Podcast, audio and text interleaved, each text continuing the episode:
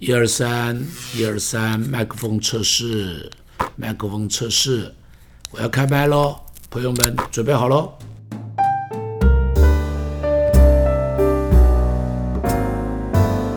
亲爱的朋友，今天我继续跟你讲圣灵在我们生命中间有的一些的工作。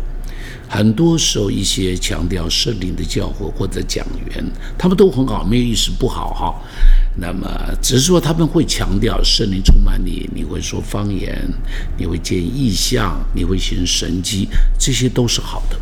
但是我要说，我们的生活不是天天要去见异象，不是天天要说方言，也不是天天要赶鬼要医病。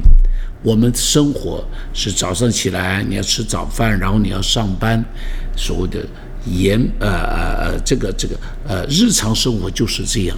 你要上班，你要工作，你要娶妻，你要生子，圣灵关系着我们生命中间的这每一个点点滴滴，他陪伴着我们去上班，陪伴着我们去工作，陪伴着我们去处理所谓娶妻生子所有日常生活。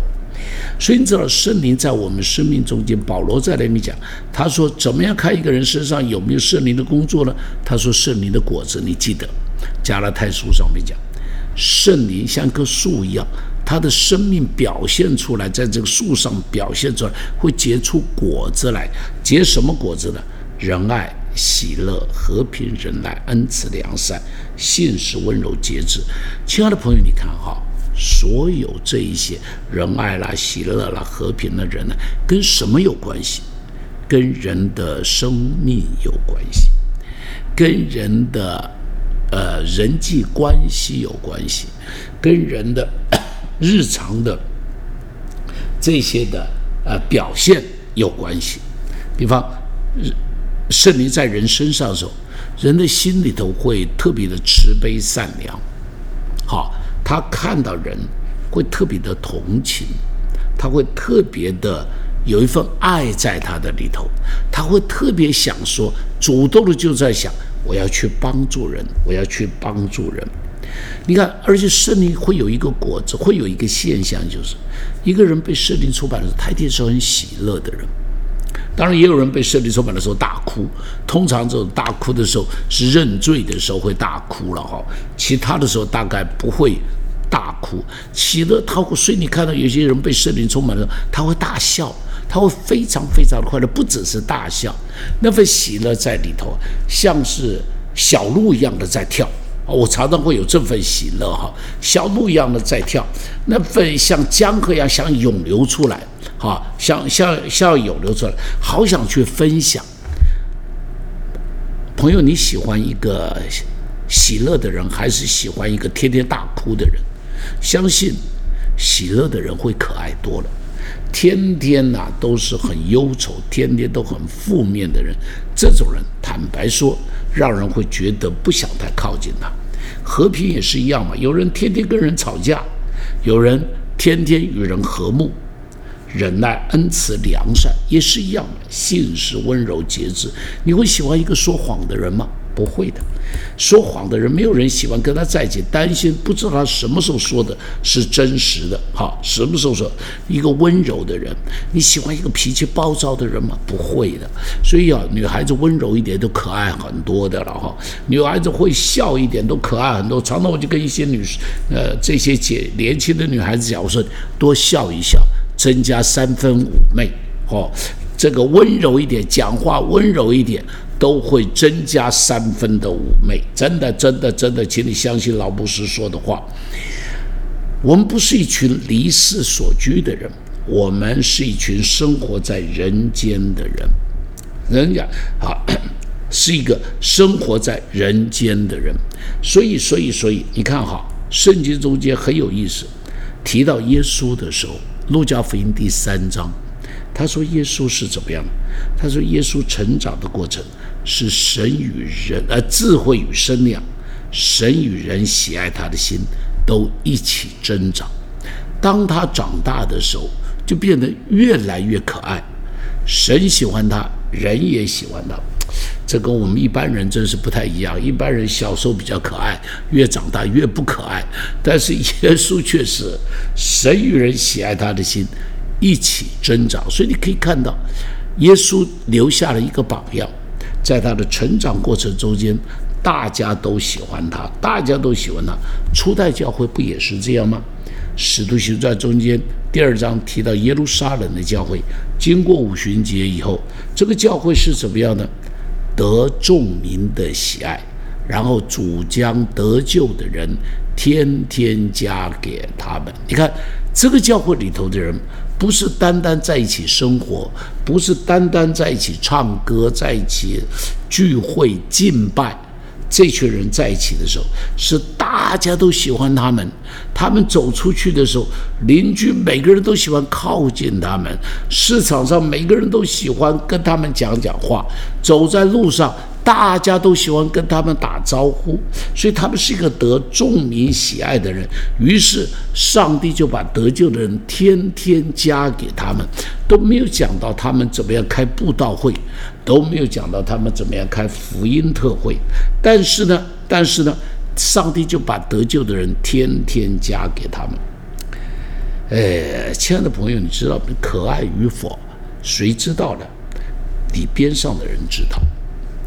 你自己说都没有用，每个人都以为自己可爱，每个人都以为自己可爱，但是但是但是，你可爱不可爱，是你边上的人知道。夫妻之间，妻子可爱不可爱，丈夫知道；丈夫可爱不可爱，妻子知道，妻子知道。所以啊，有一个有个故事就讲了，有一个牧师。这个牧师啊，很会讲道，很有恩赐。每次讲道的时候，底下的群众都很有反应，大家都喜欢听他讲道。有一天呢，当他正在台上讲道，哇，讲的口沫横飞，哇，全场真是啊如醉如痴。正讲到这最高峰的时候，就看见他的师母从后边。抱着棉被，拿着锅舀、锅碗瓢盆走上讲台来，牧师就问他干嘛？我正在讲道，哈利，我正在讲道。他说：“是，我知道你在讲道。”他说：“老公啊，你站在讲台上实在太可爱了，这样好不好？我们不要下台，我们住在讲台上。我喜欢讲台上的你，我不喜欢讲台下的你。你永远不要下台，我们。”在讲台上，这里做卧室，这里做厨房，这里做客厅。我们天天生活在讲台上。我要一个在讲台上的丈夫，我不要一个下了讲台的丈夫。你看，谁知道你可爱？你边上的人知道你可爱，你的妻子知道你可爱，你可爱不可爱？你婆婆知道，你这个媳妇可爱不可爱？婆婆可爱不可爱？媳妇知道。这个婆婆可爱不可爱？如果你这个婆婆是可爱的，媳妇会主动的天天来看你，媳妇会常常的来靠近你。如果你这个媳妇可爱，这个婆婆自然而然的会把你当女儿一样的来看待。老板也是一样，有一些基督徒老板。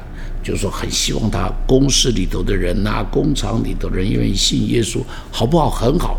所以呢，他就开放他的公司、工厂，请牧师来讲道，好不好？很好。但是呢，但是呢，但是我要说一件事情，这个老板的脾气啊，坏到家了。一不高兴就破口大骂，他认为是我请你来工作的，所以我要发脾气我就发脾气，你没有照我的意思做好，我就可以骂你，三字经都骂出来了。有没有看过这种老板？有吧？这种老板说要叫人信耶稣，我告诉你太困难了，太困难了。老板如果可爱，我要跟你说。你的员工自然跟着你一起进教会，你的员工自然跟你一起信上帝。办公室里头，同仁知道你可爱不可爱。如果你是个基督徒的呃呃职场人，你如果可爱，你整个办公室的人会跟着你一起来教会。好，你你可爱不可爱？你家里头帮你帮佣的人知道，也许是应佣，也许是。呃呃呃，whatever 哪一个地方来的？你知道，我就知道台湾有一些家庭中间，主人吃饭的时候，这些帮佣的外佣是不能够一起吃饭，他们要另外拿碗筷在别的地方吃饭。我现在看到这个的时候，我真的是很看不下去。我觉得这个不是一个基督徒该有的样子，这不是一个基督徒该有的样子。有时候我会看到这个、这个、这个、这个、这个啊，主人对这些外佣啊哈太苛刻，我觉得这是非常不好的事情。亲爱的朋友，圣灵充满人的时候，一定会带来一个结果，就是你会变得越来越可爱，人家在你身上发现慈悲的果子。看见温柔的果子，人家在你身上看见那份善良，人家在你身上看见那份体贴，人家在你身上看得见那份宽容，那份大方，那份善良。求上帝帮助我们，你要被圣灵充满。为什么？因为圣灵帮助你成为一个可爱的人。朋友，请你相信我一件事情：如果你可爱了。你做什么都会成功。上帝赐福你，成为一个可爱的人。